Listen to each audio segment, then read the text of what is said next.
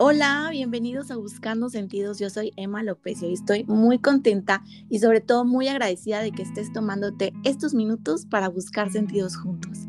El día de hoy Buscando Sentidos se encuentra de manteles largos, súper, súper agradecido y sobre todo muy honrado de recibir hoy a Juan Andrade, que quiero presentárselos y van a estar emocionadísimos como yo en este nuevo episodio que vamos a escuchar juntos. Él es un hombre medicina, ha sido iniciado por, por los abuelos de las tradiciones. Él hoy en día es un guardián de las tradiciones, además de ser integrante del Consejo Indígena Internacional. Estamos muy contentos de tenerte hoy, Juan. ¿Cómo estás? Hola Emma, muy bien, muchas gracias. Muy agradecido también por abrir las puertas de tu programa y poder compartir un poquito, conocernos más. Sí, muchas gracias Emma, muy bien. ¿Y tú? Bien, muy bien, pues feliz, feliz Juan. Y estábamos platicando un poco backstage em, de, de qué compartirles, porque bueno, Juan tiene una trayectoria muy, muy importante en el sentido de que ha conocido, ha estado, ha aprendido, ha sido iniciado por todas estas em, personas, ¿no? Los, los grandes de, de, lo que es la, la, cultura, ¿no? Mesoamericana y toda su sabiduría y todo lo que hay en ella. Y bueno, Juan, a mí me, me parece importante que nos platiques, porque creo que todos los que nos están escuchando, así como yo, tenemos la duda de qué significa esto de ser un hombre medicina.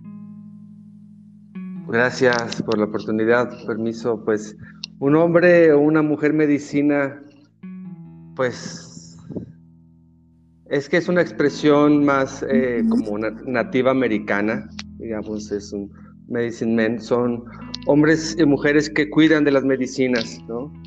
O sea, no que yo sea la medicina, sino que cuidamos de ellas como jardineros. Desde el proceso de sembrar, para que para una medicina digamos, para que un romero sea medicina, debe ser la tercera generación de, un romero sembrado por, con esa intención. Entonces así también la, el ayahuasca allá en, Brasil, como la sembramos, es así. La tercera generación es la que ya está acoplada al espacio, la que ya tiene la, la intención con la que estamos pidiendo esa medicina, para qué, con qué propósito, ¿verdad? Con qué intención. Entonces es, es eso, ¿no? Este, el proceso de como un jardinero desde sembrar, echarle agüita por tiempo hasta cosechar y después preparar la medicina y ya sea yo o, mis abuelos, mis abuelas o hermanos que también trabajan, se comparte esa medicina.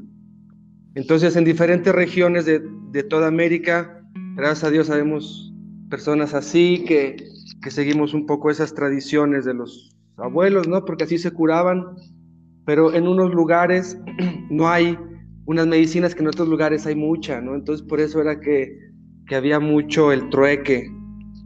Y de lo más valioso era, era, era pues el cacao, era la pasiflora, la, la, cannabis, ¿no? Cosas así que en verdad curaban, la gente se sentía bien. Y va por ahí, eso y ya cada uno se va igual especializando en algo que, que, sienta, porque la vibración de cada uno te va llevando. A mí me llevó, gracias a Dios. Pues aquí en México, bueno, yo soy de aquí de, de León, Guanajuato, y crecí en una familia católica, fui a la Salle en la primaria, entonces así, imagínate, muy tradicional mexicano, así aquí. Pero gracias a Dios, aquí a las afueritas de, de aquí, como Manjilla, hay todavía unos resistencias chichimecas que tienen sus temazcales y tienen sus tradiciones. Entonces de chico tuve la oportunidad que me llevaran a esos temazcales y poderme llevar con ellos. y, me, y, me, llevé mejor con ellos que con hasta con mis misma familia, ¿sabes? Mis primos o mis amigos de, de la ciudad, que eran todos así fresas o cosas así, me llevaba mejor con acá, con ellos, ¿no? Que de cierta manera son indígenas. Claro. Que están ahí como en el intermedio, ¿no? Como en las fronteras, ya con la ciudad. El siguiente paso ya es entrar a la ciudad. y bueno, entonces eso fue lo que me abrió mi espíritu, digamos. y, y seguí estudiando, ¿verdad? Después estuve un poco con los jesuitas y la verdad que yo soy muy creyente, yo sí creo en Jesús, ¿no? estuvo en la cruz y que su mamá María y el patriarca San José. sí creo, pero no soy bíblico y tampoco soy así, digamos, ya católico ni cristiano, digamos, pero creo en la esencia, ¿no? De, Jesucristo, Redentor. Y bueno, entonces, eh, la verdad que tuve en un momento que salirme de, mi sociedad y de mi, de mi, y de mi familia para poder pues irme de lleno a, estas tradiciones, ¿no? Para no ser juzgado sobre todo. Sí, aquí en México es, es muy común que la gente te juzgue o que nosotros mismos nos juzguemos, ¿no?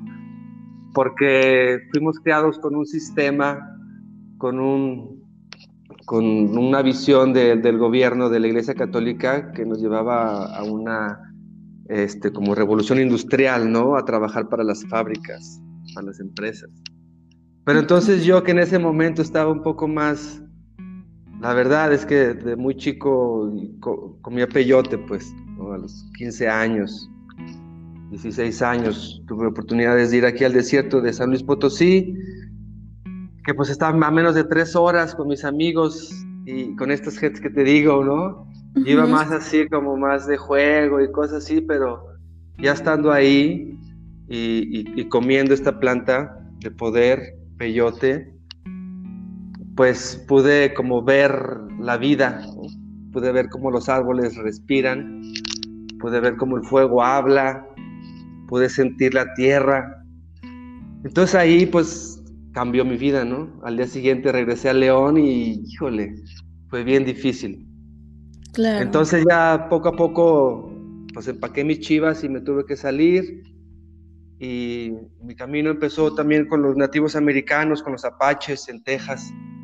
Tuve oportunidad de estar con un, yo le digo papá, es un búfalo blanco, es un white buffalo medicine man. Él sí es un hombre medicina, él, sí nació hombre medicina, ¿no? Desde chiquito sus, sus... Hace cuenta que en Estados Unidos les dieron reservas, ¿no? A los, a los nativos Lakotas, Cherokees, Navajos, Apaches. Y se las dieron en lugares bien inhóspitos, pobres, así, lugares que muy difíciles, pero, pero bueno. Entonces, ellos todavía siguen y tienen todavía sus círculos, le llaman círculos secretos, secret donde invitan a, a, los meros jefes y a estas familias que, que, que guardan esa tradición, esas formas, esas técnicas de cura y, como te decía, ¿no? Como los X-Men, ¿no? Llega cada uno con sus, con sus poderes, ¿no? Todos, todos ahí, cada uno con su, con su indumentaria, ¿no? Con sus ropas tradicionales. Y pues tuve la oportunidad de convivir con ellos y de aprender muchas cosas, ¿no? Ellos son muy fuertes, ellos hacen como son muy grandotes allá en el norte, los temazcales que hacen son así gigantes y, las danzas y todo es muy, mucho así, muy, los arbolotes, las montañotas. Entonces para un mexicano aquí del Bajío, pues todo era así como, wow, fue muy especial compartir con los... Todos ellos eran primos de mi maestro de, de Sony, era White Buffalo Amazing Man y su primo, que era el mero jefe, era Morgan Eagle Bear. Él era el mero jefe, era Morgan, y estaba así, hace cuenta, todo tatuado, con las uñas largas y con anillos de oro, el pelo largo, pero con la cara de apache. Y en las iniciaciones, porque había momentos en que los hombres estaban haciendo sus, sus rezos y las mujeres estaban en otro lado haciendo sus rezos, ¿no? Entonces yo como hombre estaba ahí y había otros mexicanos también ahí, había otros dos mexicanos también del DF. Y tipo, en ese momento la iniciación era, les iban a perforar el pezón. Les iban a pasar una espina por el pezón para su iniciación de ellos. Entonces, en ese momento, uno de los mexicanos como que se fue, ¿no? Como que se desmayó. Y todos estábamos ahí. Sí, no manches, imagínate el dolor. Entonces, este, yo estaba viendo ahí todo eso y de repente ¿Qué pasó eso, el chamán ahí vio eso e hizo unos pases, unos, unos, como un canto y algo pasó que como que lo jaló y pum, lo revivió, digamos. y después esa noche, hablando junto al fuego, ese mismo chamán, Morgan, hablaba de, pues de toda esa experiencia desde su visión, porque en esos círculos la intención es compartir la palabra también. Entonces se pasa el bastón de la palabra o la pipa en un momento y cada uno tiene su momento de, platicar o de explicar o de hablar, ¿no? Al fuego, así. Entonces está bien padre porque hay mucha comunicación, lo que en, aquí en, a mi alrededor no hay mucha comunicación, digamos, cada quien se guarda sus cosas y no, nadie dice nada. Pero en esos círculos en la antigüedad sí se compartía porque nadie tenía envidia, ¿no? De, lo que comparten y ni cobra por la información tampoco, que ahora todo el mundo quiere dar cursos y workshops. Sí, claro. De, cositas que, que pues, se tienen que compartir de, de, gratis con el que esté al lado poniendo el oído, ¿no? Es así, de boca a oído, como se ha compartido. Y sigue, el que quiera, pues se va acercando, va, va preguntando y va en un momento llegar, ¿no? Si acá decimos que recibe quien merece, ¿no? Entonces, pues hay que portarse bien para poder en un momento merecer. Claro, claro. Entonces, ahí pues yo estaba toda chavo, tenía como veintitantos años, unos 23 años. Y entonces ahí ya después de estar con ellos fue que ya después conocí la ayahuasca y todo eso.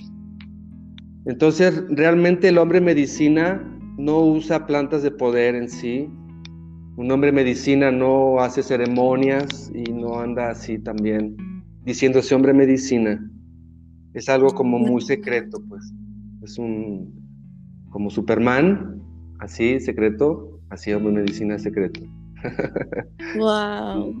Debe ser.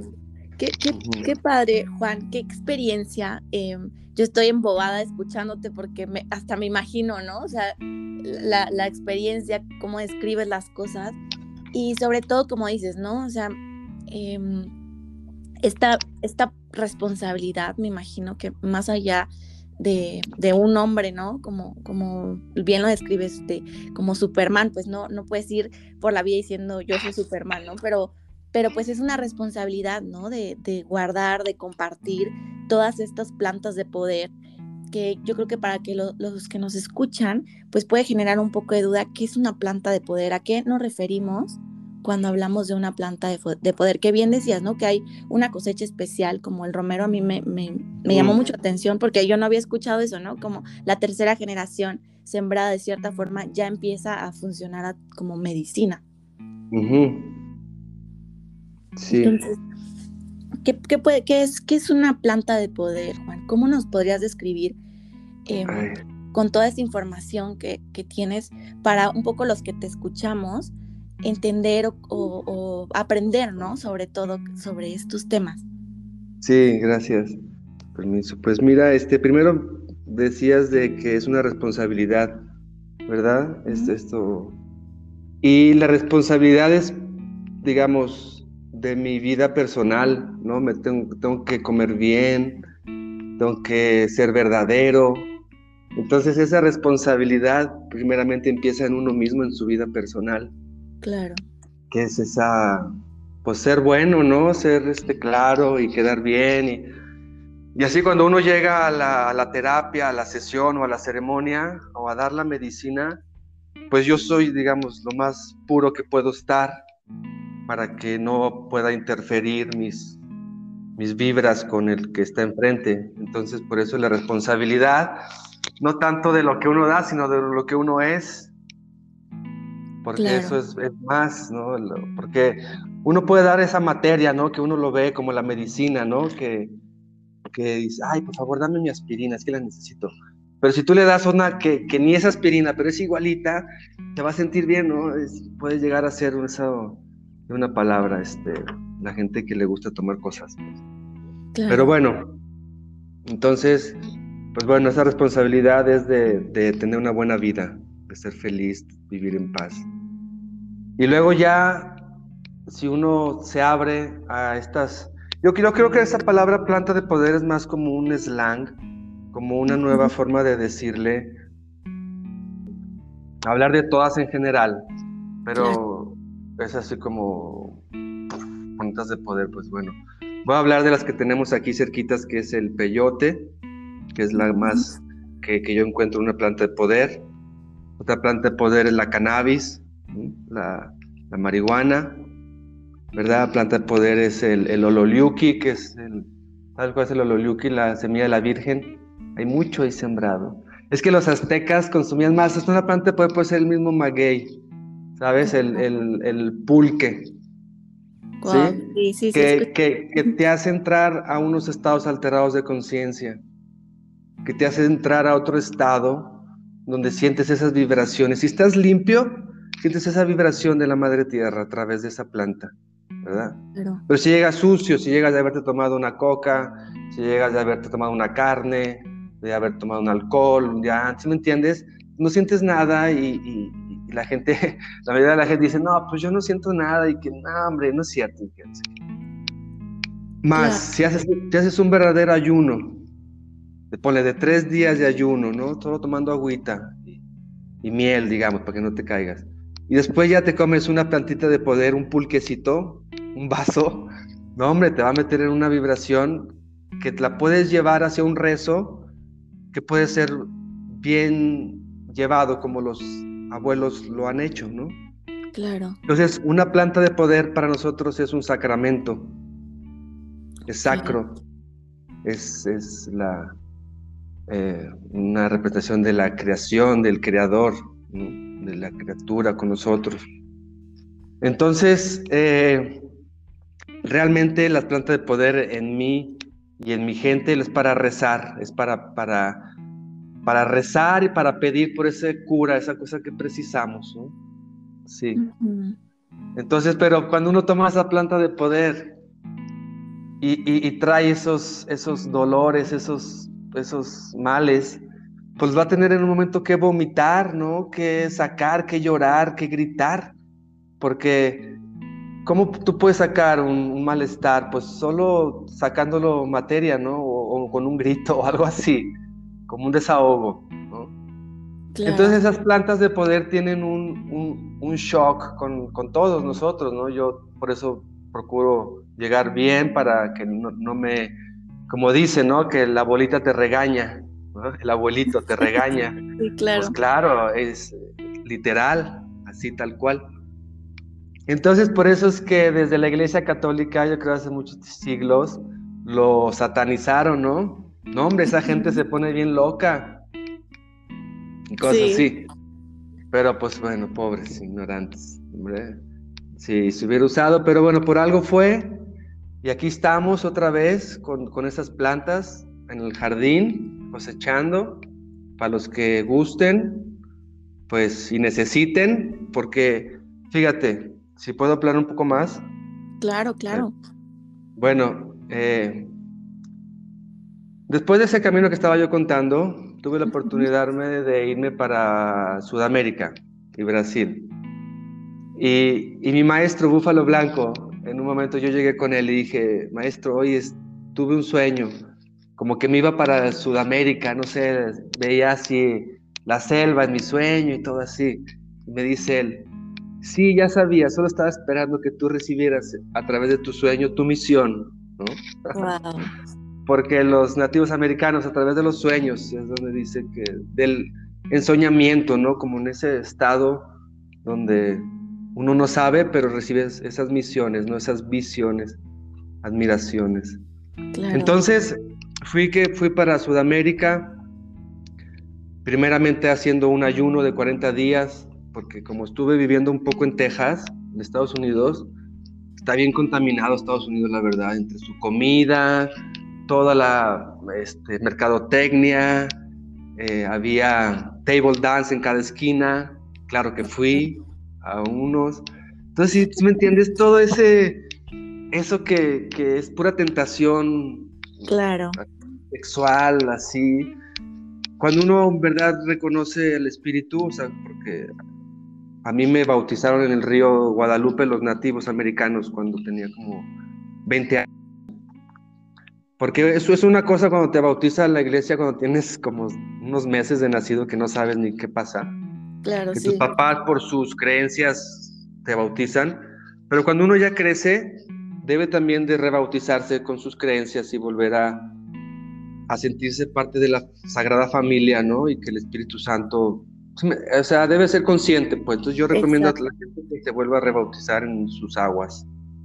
Claro, totalmente. En el río, eso, en el río del Jordán, ahí en San Juan del Río, a ver dónde. Claro, la confirmación, ¿no? De elegir realmente lo que tú, Sí. cuál es tu sí, camino. Sí, pero las aguas tienen mucho que ver, y más ahora en la era de Acuario, más. Claro. Sí, ya. O sea, todo esto que te estoy platicando, todo esto fue eh, a partir del 2000, ponle del 2000, ¿no? Llevo como 20 años, digamos, en este camino, así, a full. Wow. Tengo, 40, tengo 43, ponle, así, ponle 20 años. 43 tengo. Entonces yo siento que todo ese, ese proceso de, de aprendizaje de, de todos fue para llegar a una era de acuario, listos para poder compartir de la mejor manera, ¿verdad? Así y poder es. así como a través de ti, Emma López, y tu podcast, poder de cierta manera llegar a más gente que sientan esa chispa divina y, y que, y que quieran sentir la madre tierra otra vez a través de esas plantas de poder, sin miedo, sin juzgar, sin decir que son drogaditos y todas esas palabras feas que usan, ¿verdad? Claro, totalmente. Porque en mi familia, y aquí yo vivo en un pueblito mágico que se llama Jalpa de Cánovas, me vine para acá porque yo vivía en Tulum. Viví más de 15 años en Tulum. Ujú. Y vi todo ese proceso de, de- de Tulum, ¿no?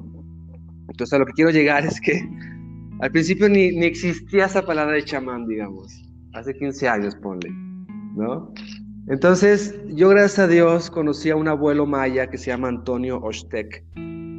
Y ese abuelo maya, Antonio Ostec, ya también había estado allá en, en- en Brasil y en todos lados. Entonces, él, él me abrió, digamos, las puertas del conocimiento maya a través de las terapias de masaje, porque en todo ese tiempo yo doy terapias de, yo le llamo native healing, porque no es una propia técnica, o sea, porque la gente pregunta, ¿y tú qué técnica haces de masaje? ¿Haces deep tissue?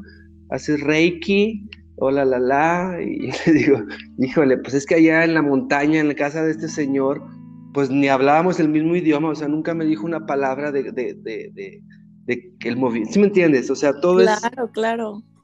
Mira, a mí me, me este son, el bufa, este Sony Molina, el, el Apache, me decía, "Mi Juanito, órale, ponte enfrente de mí, agarra la pierna y hazle igual que yo. Órale, Juanito, órale, así, eso, para arriba, eso, y ahora para abajo, eso, así.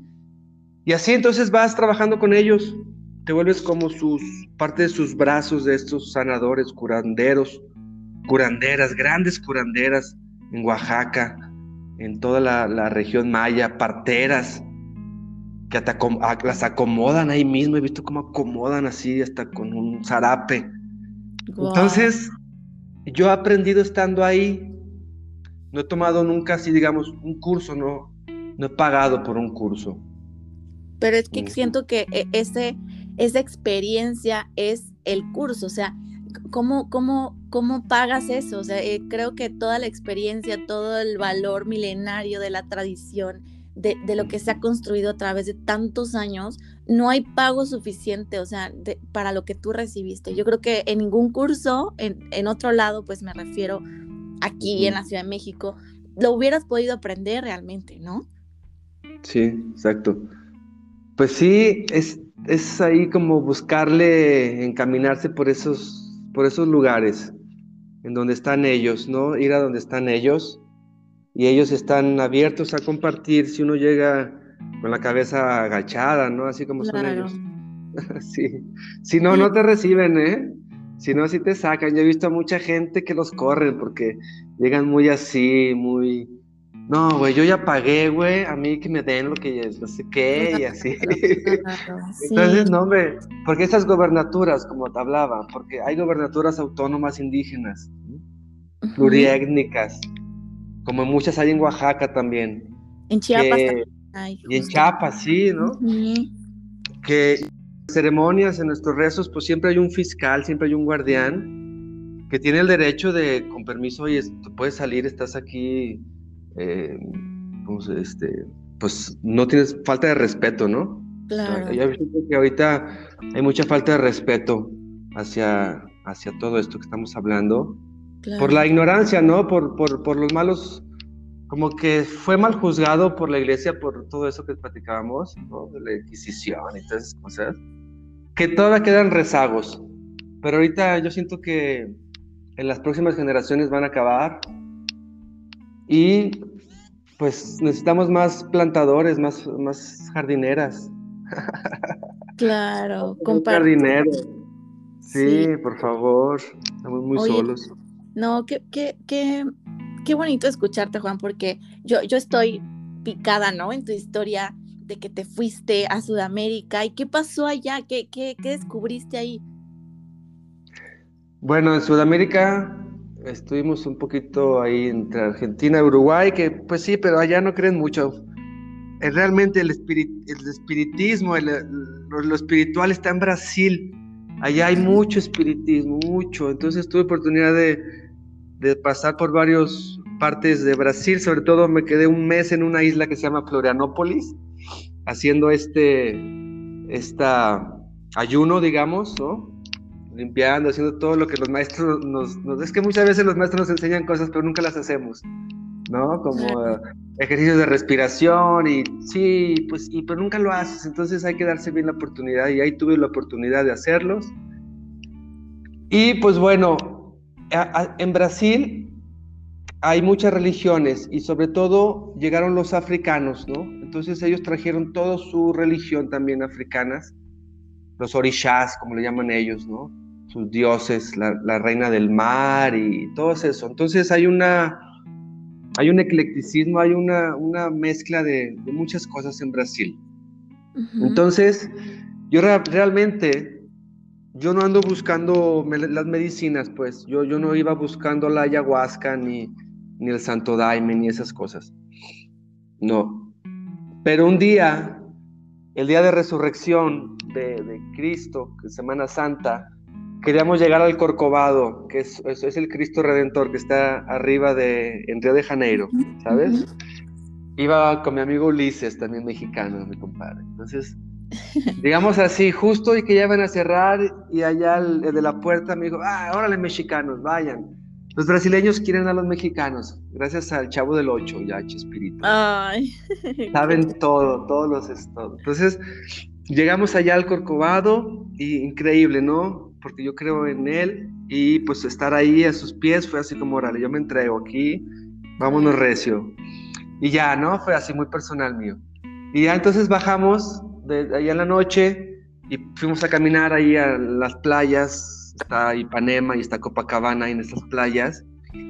Así, no, miramos así, no manches, así como, ah, llegamos al cielo, ya estamos. Y en eso llegan corriendo unos niños, unos meninos con cuchillos, todos drogados, y nos asaltan y nos golpean, a mi amigo y a mí. Así un susto, hacia, antes no nos lastimaron más, no, nos encajaron cuchillo, pero sí nos, nos, pegaron y nos quitaron lo que traíamos ahí y salieron corriendo, ¿no? Y mi amigo y yo así, cada quien corrió para un lado, pero nos encontramos asustadísimos. Híjole. pero mi maestro siempre nos platicó de, de la guerra de la gracia, él le llama así, The War Over the Grace, la guerra de la gracia entre ángeles y demonios.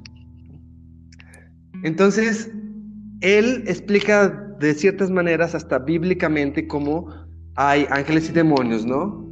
Claro. Pero están dentro de la cabeza de cada uno, o sea, no, yo nunca he visto un ángel y un demonio, digamos, nunca. Pero en ese momento, a través de esos niños, así con esas caras y esas formas de, de, de vi a esos demonios, digamos, ¿no? Claro. Y, y, una hora antes de eso, había visto unos ángeles a través de las nubes, con ese cara de Cristo ahí, o sea, fue muy claro eso, todo lo que me había explicado este búfalo blanco. Claro. Entonces nos fuimos a dormir bien asustados. ¿Qué íbamos a hacer? Pues gracias a Dios teníamos nuestro pasaporte en el cuarto. Entonces eh, yo guardo por donde voy pasando alguna información que me gusta o me interesa y la voy recopilando y en un momento pues la vuelvo a leer y así. Entonces guardé, allá en Brasil hay una ciudad que se llama Curitiba, que están todas las universidades y todo como la nueva era de, de Brasil, en todos sentidos, ecológico, cultural, espiritual, así. Entonces agarré un periódico de ahí de la universidad y ya al día siguiente, así viendo lo que ya llevaba en mi maleta, veo ese periódico y lo empiezo a ojear y había un pedacito que invitaba hacia una, ellos le llaman feichío, como el la preparación de un sacramento que se llama Santo Daime, que es ayahuasca. Entonces me llamó mucho la atención porque estaba como una cruz y cosas así, como que uno busca señales, ¿no? Siempre. Bueno, yo busco señales, así.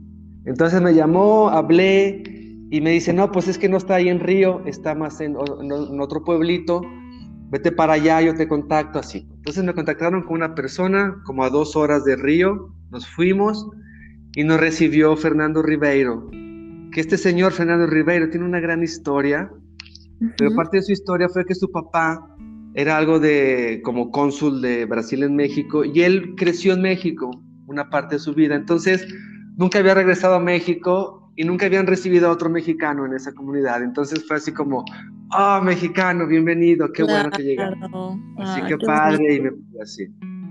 Entonces, en la primera ceremonia con ellos, yo llegué así, llegué con mi poncho mexicano, clásico poncho mexicano, y, mi cruz así por afuera de, la, del poncho, mi cruz de San Benedicto, que es una cruz que usan para hacer como exorcismo. Sí, una cruz grande, sí, sí, grandota, una cruz que me había dado mi maestro, ¿no? Porque pues, la guerra la gracia que yo no entendía, pero iba entendiendo. Entonces yo llevaba mi cruz porque, pues, sí, para protegerlo. Pues. Entonces, antes de la ceremonia, un amigo, bueno, hice un amigo ahí, Thiago, dice, hey Juan, ¿más por qué vos tiene ahí a Jesús Cristo ahí en la cruz, ahí todo así, colgado así? Más Jesús, él ya, el Salvador, ¿no? Él resucitó, no está en la cruz. Y yo, ay, pues me la dio mi maestro, perdón, y ya me la puse abajo de mi poncho. Y entré a la ceremonia, y en esa ceremonia del Santo Daime, esa es una doctrina, ahora es una religión, que ahora ya soy parte. Desde los años 80 la, la hicieron religión. Esta, esta es una historia que empieza en los años 30, esta doctrina, con un mestre que se llama Raimundo Irineo Serra ya cada uno puede investigar del Santo Daime. Muy interesante. Y bueno, sí, muy interesante. Aquí en México tenemos algunos puntos, muy secreto, porque aquí en México no es legal, pero rezamos bien bonito aquí. Y entonces en mi primera ceremonia fue, no manches, algo así muy fuerte, porque e, esa medicina te hace ver la verdad y te, hace ver la, mentira también, ¿no? Entonces es así como, fue muy fuerte, pero pues yo estaba como con mi punch, mi cruz y así con mi amigo al lado y pues todo bien. Entonces ya terminó la ceremonia, me sentí muy bien, me sentí en casa, al final me sentí así como, wow, güey, qué bonito rezo, qué buena medicina, porque yo ya había probado en otros lados de, América otras cosas, entonces dije, wow, aquí está de lujo, o sea, había músicos, guitarristas, o sea, como una gran orquesta realmente, mucha disciplina, los hombres estaban de un lado, las mujeres de otro, o sea, sí, me encantó. Entonces, pero después de la ceremonia, despuésito, todos se dan abrazos, ¿no? Bueno, los que quieren. Ahora con el COVID, pues quién sabe, pero ahí se dan todos abrazos. Y entonces cuando iba a abrazar a Shago, a este amigo, yo ya tenía otra vez la cruz para afuera, no sé por qué. Y viene y se cae solo el, solo el Cristo, ahí solo el Cristito ahí que estaba colgado de, de lámina, se cae pa, pa, pa, al suelo. Y queda mi cruz colgada ahí. Y Chago y yo así nos volteamos a ver y pues él se rió mucho. Yo pues me reí nervioso de que dije, wow, mira, no manches, nunca se había caído eso. Y se cayó el, ese, ese pedacito de, de mi Santa Cruz. Entonces, bueno, son, son señales que, que me van como llevando para seguir eh, entrando en estas frecuencias y en estas medicinas de plantas de poder. Y aquí la, realmente lo que te va llevando es la experiencia, ¿no? la práctica. bueno, igual algunos pueden que nazcan iluminados, pero realmente es la constancia y la práctica lo que te llega a ser un buen guardián, ¿no? Un buen, un buen soldado. Del, porque aquí donde nosotros estamos, que platicamos del Santo Daime, que es una doctrina. Ah, bueno, pues después de esta historia, en, esta iglesia del Daime ahí, en, en, ese pueblito, con Fernando Ribeiro, me dicen, hey, mexicanos, si ustedes gustaron de esto, vayan a la comunidad de Cielo, de la Montaña, que está aquí a unos kilómetros, 300 kilómetros, ponle. Ahí es la primera comunidad que se formó hace, en esa época eran 25 años que ya tenía esa comunidad. Y era solo del Santo Daime ahí. Entonces hacían todos sus calendarios, hacían todos sus trabajos de cura, hacían sus festivales. Entonces fue algo increíble ver cómo una vida de comunidad alrededor de un sacramento, ¿no? de una religión, de una doctrina, fue algo muy especial que yo vi, que aquí en México no lo he encontrado realmente. Claro.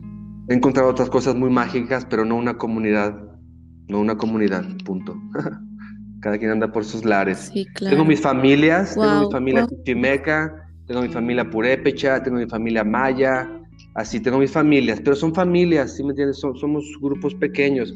Ahí eran comunidades de 100, 200 gentes, ya con familias, con casas. Claro que después al tiempo hay pequeños problemas entre unos otros, unos se van, otros llegan, pero se, da una continuidad a los trabajos, a las siembras, a, todo eso, ¿no? Porque cuando uno llama al espíritu, no es que llega el espíritu así, necesitas llamarle en sus días, en sus, por varias generaciones para que llegue, es igual para nosotros, como las plantas. Claro. Entonces, cuando uno tiene un abuelo que ya fue curandero, entonces es más probable que uno ya, ya sea curandero, porque ya fue, ya viene en el linaje. Claro, está en la... más, más ahora lo que he visto, porque hay muchísimos extranjeros europeos, italianos, que vienen a México a buscar y van, y van también a Brasil a buscar esas plantas de poder, ¿verdad? Y, híjole, mano, si aquí los mexicanos nos cuesta trabajo, imagínate a ellos, pues. Claro. Que no, o sea, sí pueden comer las plantas de poder, pero no tienen una creencia, no tienen una guía, no tienen una flecha, no tienen una intención, un propósito, ¿me entiendes? Es más como tomarse una droga y sentirse high. Claro. Entonces la mayoría de la gente que está viniendo a Tulum, y está queriendo ceremonia de ayahuasca, de peyote, no es por curarse, es por nada más sentir un high que antes se iba al antro y se echaba sus cosas y ahora como pues mejor está de moda la ayahuasca, pues voy a, así. Pero se está un poco malinterpretando todo eso.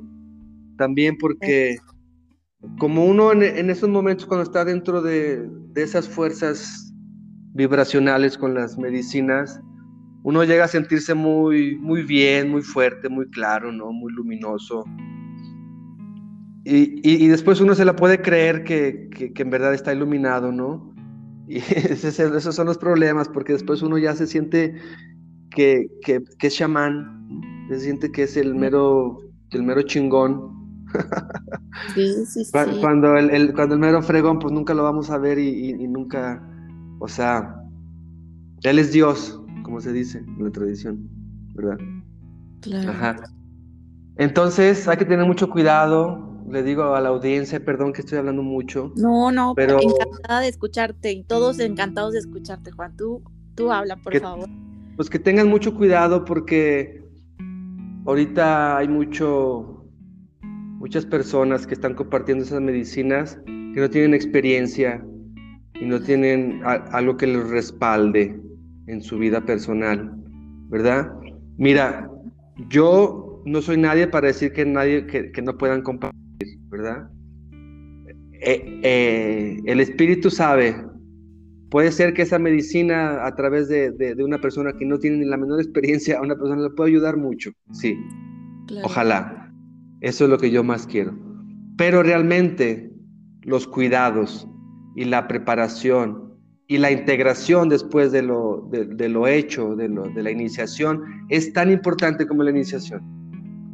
Entonces, ¿ahora qué pasa? No, pues que la ceremonia es a las 8 de la noche, entonces la gente llega a siete y media, apaga su celular, pone su tapetito, se sienta, ni se sabe persinar ni, ni nada, y toma la medicina. Entonces no tiene nada de preparación, digamos.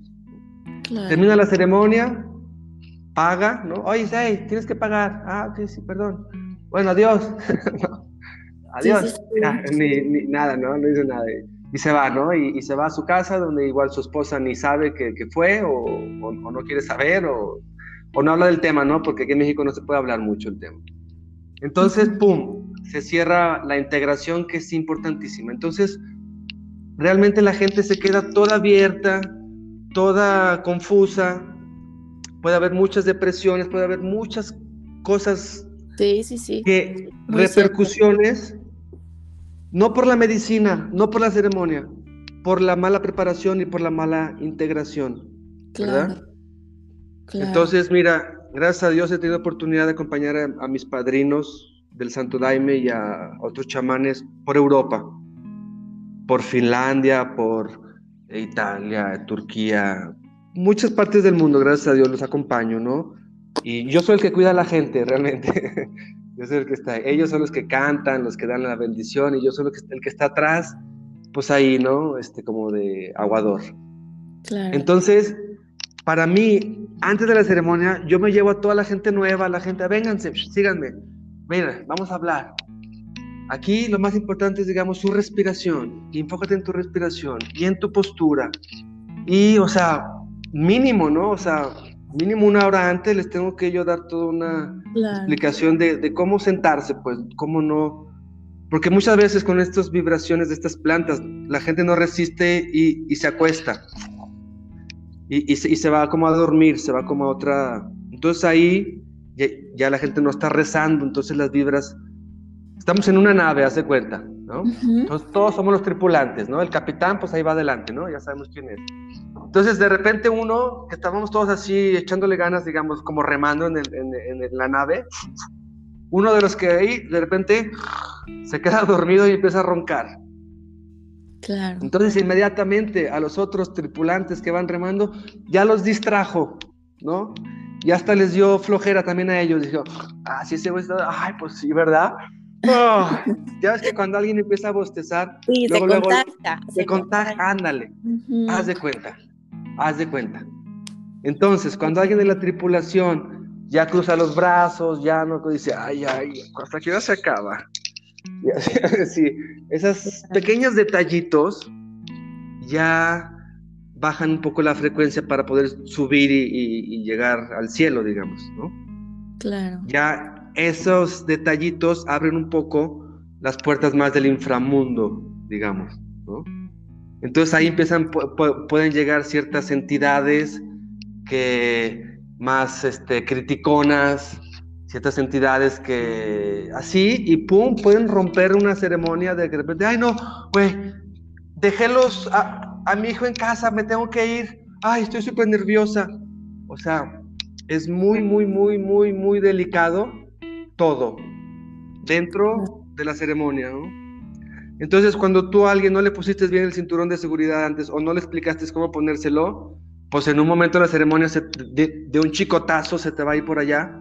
Claro. Y, entonces después toda la gente, no, pues sabes qué, mejor apaga ya el, jueguito y ya mejor pues, vamos a buscar a esta persona que se nos fue.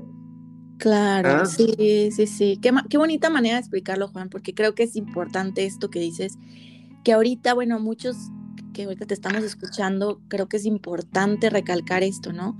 Que a veces ahorita por lo que está de moda, ¿no? Entre comillas, lo que se empieza a escuchar, eh, lo que te dicen, ay, no, es que deberías probar esto, deberías hacer esto, pero la importancia de hacer las cosas con conciencia, ¿no? O sea, la preparación creo que es muy importante. Em, la, experiencia, cómo vas a conectar tú con esa planta de poder, ¿no? Con la medicina, porque al final yo sí creo que, que la ayahuasca cura, te limpia, te da cosas que, que no sé si en otro lado tal vez sí, ¿no? Se podría encontrar, pero a mí me parece que la ayahuasca es una, así como una abuelita medicina que, te la da en la boca y, te limpia, ¿no? O sea, e, es, es, maravilloso, ¿no? Pero como bien dices, es muy importante en qué situación nos encontramos, desde qué lugar estamos yendo, ¿no? O sea, como la mera experiencia, como realmente conectar contigo mismo a través de, de, esta medicina, curarte y sobre todo creo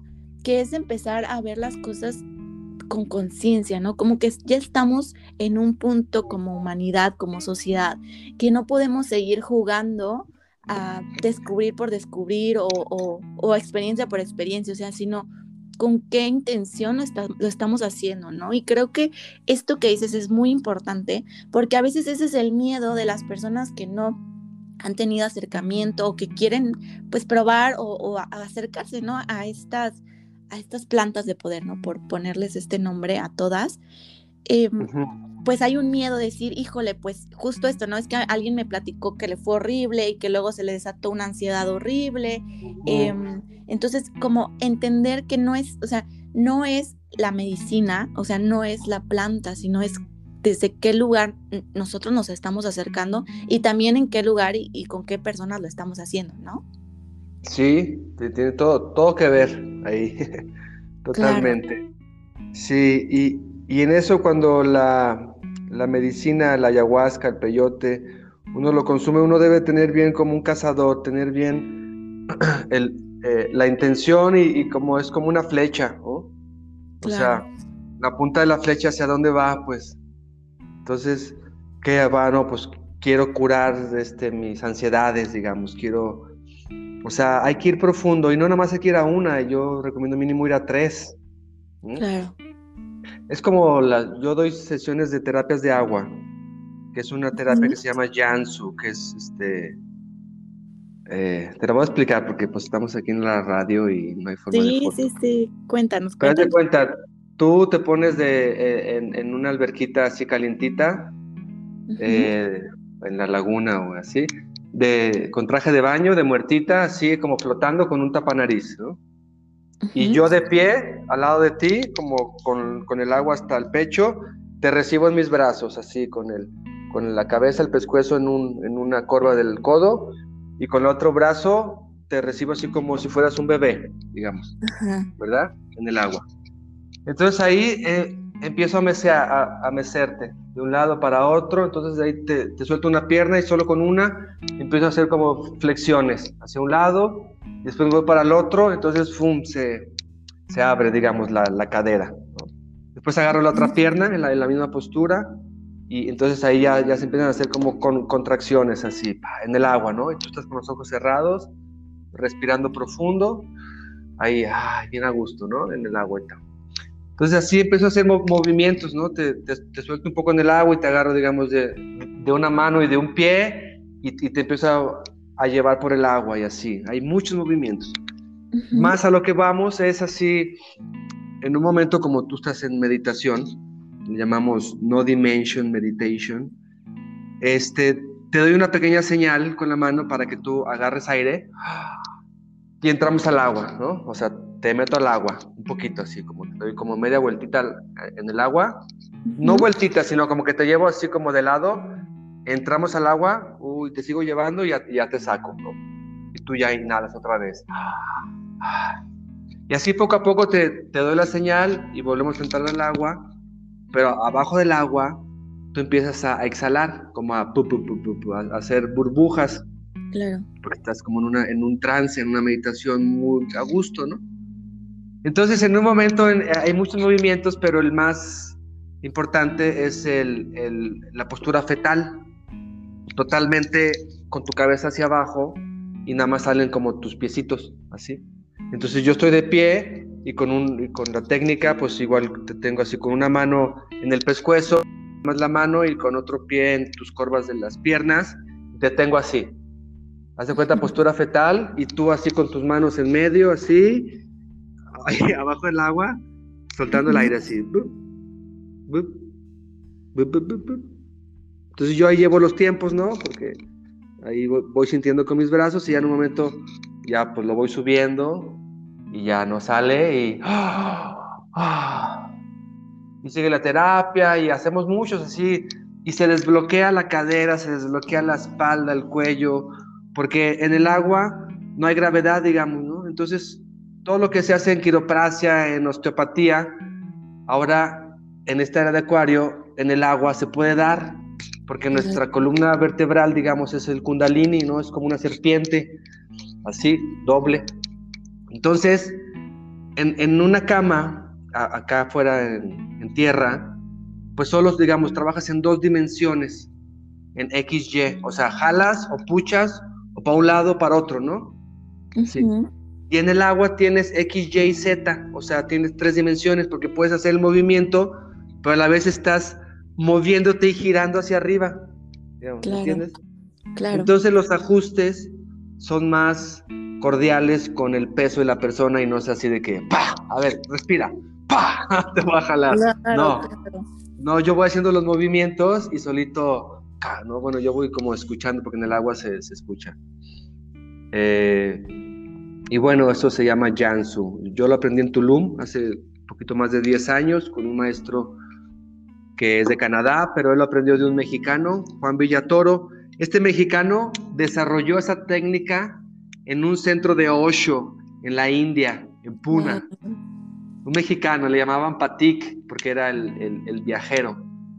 Y, ese mexicano, como en el 2000, vino a México como a compartir todo eso que él había recibido, ¿no? En, ese ashram de Osho, imagínate, en esos ashram hacían mucho tai chi, muchas cosas así, muy acuarianos. Entonces, pero aquí en México, en esas, hace 20 años, pues todavía no está tan abierto, ¿no? Así de que, oye, a ver, vente, ponte en mis brazos y te voy a dar una terapia. De hecho, yo cuando hace más de 10 años que mi amigo me dio, dije, no, güey, ¿qué me vas a agarrar tú, güey, a mí así? No, cabrón. ¿No? Así. Claro. De macho. Pero bueno, gracias a Dios, él en Oaxaca hizo un curso, unos cursos, y después se, se, fue a Europa a compartir, pero le, le dio un cáncer de, de, estómago y se murió. Antes de los 50 años tenía patica. Híjole. Pero dejó a María Ornelas, a Sol, Dejó como algunos, pero solo dos de ellos son los que siguen dando clases, ¿verdad? Uno está por allá por Bacalar y Tulum, que se llama Sol, que es el canadiense, mide como dos metros, y María Ornelas, que ella está en Tepoztlán, una señora bien bonita. Y están cada uno ya dando cursos, entonces yo tomé uno con ellos, cuando empezaban, hasta te digo, hace como unos 11 años, puede ser, 12. Y uh, me cambió mi vida, Emma, así, totalmente. Sí, o sea, yo realmente, si la gente me pregunta con una terapia, si no necesitas nada de plantas de poder, pues, o sea, no necesitamos nada más que respirar y entregarnos a las aguas. O sea, yo a la gente no, no recomiendo que vaya a ceremonias, digamos. no invito a nadie. Yo no invito, no, no, no, no. Si ya la gente investiga y se siente mal, bueno, pues que llegue, pero no. Yo invito más a, a este tipo de terapias, más con el agua, más así. Y bueno, Hemos hecho ya retiros donde sí mezclamos, digamos, en, la mañana hacemos esas terapias de agua y en la noche hacemos la ceremonia. Y, al día siguiente, ya que la gente está bien, igual otra terapia. Entonces yo uso mucho, mucho esa terapia de agua para hacer la preparación de la persona, poder estar con ella, platicarle y como integración después también. Y no, hombre, magnífico, o sea, muy Qué padre. me imagino, me imagino, Juan, que la experiencia del agua, fíjate, yo tuve una, bueno, em, yo una vez fui a una, pues como, sí, como terapia, que era renacimiento en agua, o sea, era volver a nacer en el agua. Y bueno, para mí fue como muy significativo y entonces me imagino que esta terapia que tú haces tiene ese, o sea, ese efecto profundo del agua, ¿no? Que yo yo creo que así como nos, nos gestamos, ¿no? En el vientre materno en pura agua, o sea, en líquido, pues nuestro cuerpo tiene memoria, ¿no? Y, y en, en, ese punto de, de, nirvana, en ese estado puro de creación, donde estamos en el vientre de nuestra mami, pues así nuestro cuerpo se acuerda, ¿no? Y como que activa algo, yo me imagino. Exacto. sí, no, exacto, exacto, eso es, eso es. Sí, y, y, y sueltas ahí todos esos condicionamientos, como es un release, ¿no? Así como un, sí, un, haz cuenta que haces un delete a muchas cosas que sentías pesadas de la vida, digamos, hasta mismos traumas, y, vuelves a ese vientre de la madre, ¿no? A esa postura donde nacimos y sueltas todo y, empiezas de nuevo, digamos, así, punto. ¿no? Wow, qué poderoso. ¿sí? bien, bien, bien poderoso. La verdad, no sé por qué no está de moda, no sé por qué no se hace. O sea, si está de moda la yoga, está de moda que el tai chi, el, y el masaje tailandés y cosas así, el reiki, ¿por qué no estas terapias, no? Cuando ya deberían de estar así, haciéndose. Mira, va a haber un, ya hay poquito, eh, ahí va. Te voy a mandar información, igual podemos mandar algunos. Va a haber un encuentro de, de esas terapias de, fisioterapia de agua, ahora en León, en octubre, ¿sí? Y bueno, hay, hay una línea también americana que se llama Watsu, que ellos también tienen toda una escuela en, en California, en el norte de California el Watsu, pero es muy caro tomar sus cursos. es carísimo. Sí, o sea, tener. Pararse.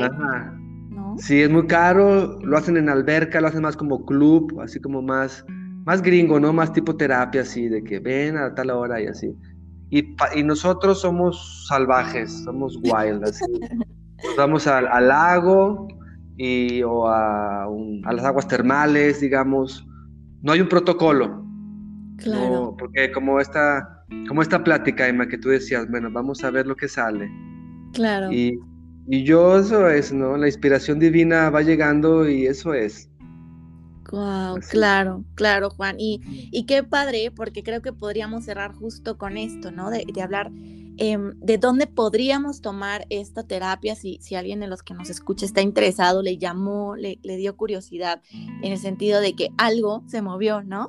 Eh, para conocerte, Juan, para que la gente que quiera acercarse a ti em, con conciencia, ¿no? De, probar estas otras terapias alternativas, ¿no? Que al, final, em, bueno, yo siempre platico en, los episodios, yo estudié psicología y pues bueno, el peso de la, de la psicología tradicional es muy fuerte, yo siempre lo veo como una estructura gigante, pesada, ¿no? O sea, y estas otras terapias son ah, terapias como más flexibles, mucho más ágiles, que están ahí como que corriéndole en los pies a la terapia, o sea, a la, psicología no tradicional.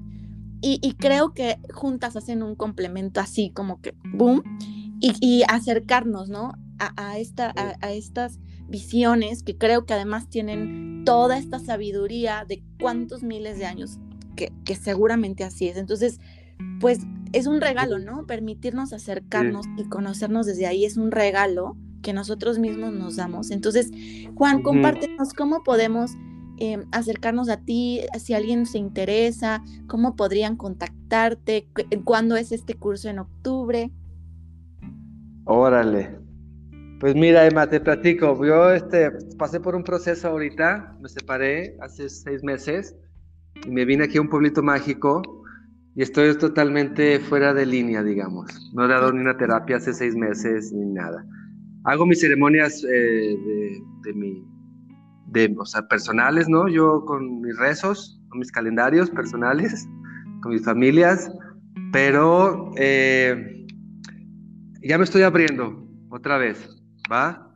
Entonces, realmente eh, te voy a pasar mi teléfono, ¿verdad? Mi WhatsApp, y que la gente me hable y ya yo hablo con ellos. Sí, perfecto, sí. Si quieres, lo que podemos hacer es lo que los que estén interesados, eh, eh, bueno, ya saben que está buscando sentidos en Instagram. Ah, de todos modos, en la descripción les dejo mi, mm. mi, link. Y si quieres, eh, Juan Rubén, para no dar tus datos personales aquí al aire, lo que podemos hacer es que cualquiera que esté interesado en contactar con los servicios de Juan Rubén para, para, conocerlo mucho más, para ver todo esto que hace esta terapia en agua, que a mí me parece impactante, impresionante y, muy poderosa además, pues que me manden un mensajito ya buscando sentidos y yo con muchísimo gusto, con, tu permiso sobre todo Juan, les compartiré tu contacto para que, para que te hablen y, te busquen. ¿Cómo ves? Ándale, perfecto, así me encanta. Así yo creo que es la mejor forma. Y ya cuando hable con las personas, yo ya le mando más información directa a él personal, ¿no? Claro, claro.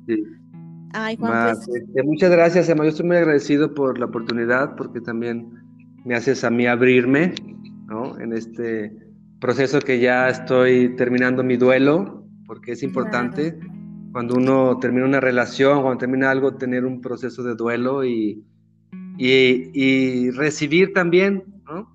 Entonces yo siento que de ti recibir esta invitación fue algo muy especial para, para abrirme este año y poder compartir y, y trabajar mucho, que es mi idea, ¿verdad? Y aprender también, ¿no? He escuchado ahí a tu amigo este Fernando, que fue el que nos contactó, Emma.